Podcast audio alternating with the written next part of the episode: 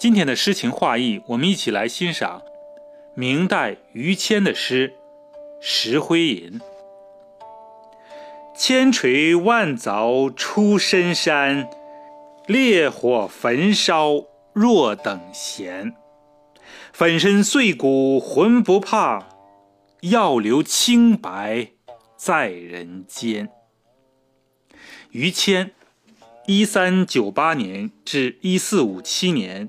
字廷义，号节安，杭州钱塘人，即今浙江杭州人。永乐十九年（公元一四二一年）进士，历任山西、河南巡抚。明英宗正统十四年（即公元一四四九年），蒙古瓦剌部族在土木堡（今河北怀来县境内）消灭明军五十万。并虏获了明英宗，进逼北京。于谦亦立景帝，固守京师，并击败瓦剌。但英宗还朝复位后，却以大逆不道、营利外藩的罪名将他处死。于谦的诗可分为两类：一类是表现爱国忧民的诗，一类是表达坚定信念和坚贞节操的诗。他的诗不是雕琢，明白如画。具有较丰富的社会内容，但由于他有繁重的军务在身，不可能在写诗上苦吟推敲，所以他的诗平直散缓，用语欠精。著有《余中肃公集》。他为官清正，不畏强暴。英宗时宦官当政，政治黑暗，官员贪赃枉法，贿赂公行。英宗手下有一个太监王振，飞扬跋扈，权倾朝野。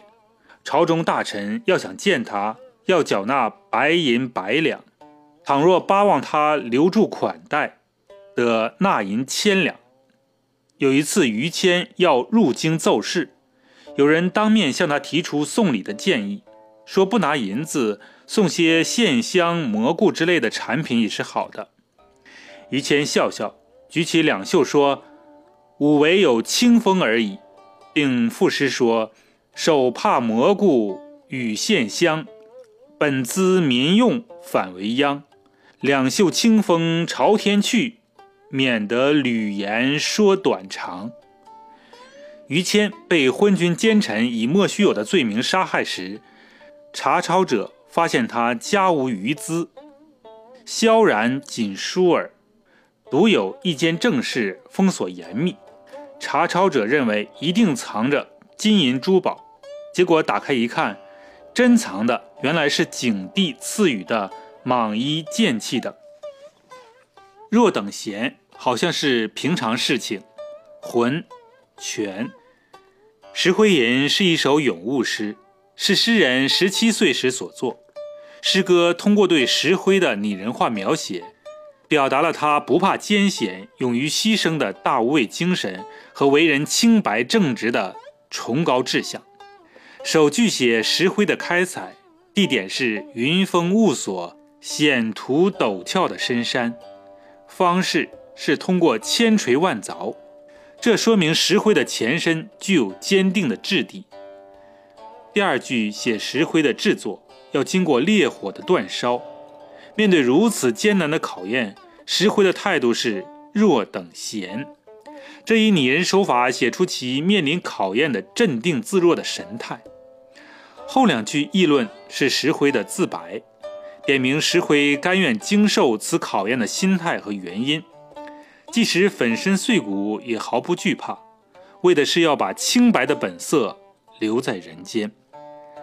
本诗运用象征手法，咏物言志。通过对石灰的赞美，表达了自己要以石灰为榜样，能经得起任何严酷的考验，做一个无比坚强、正直清白的人。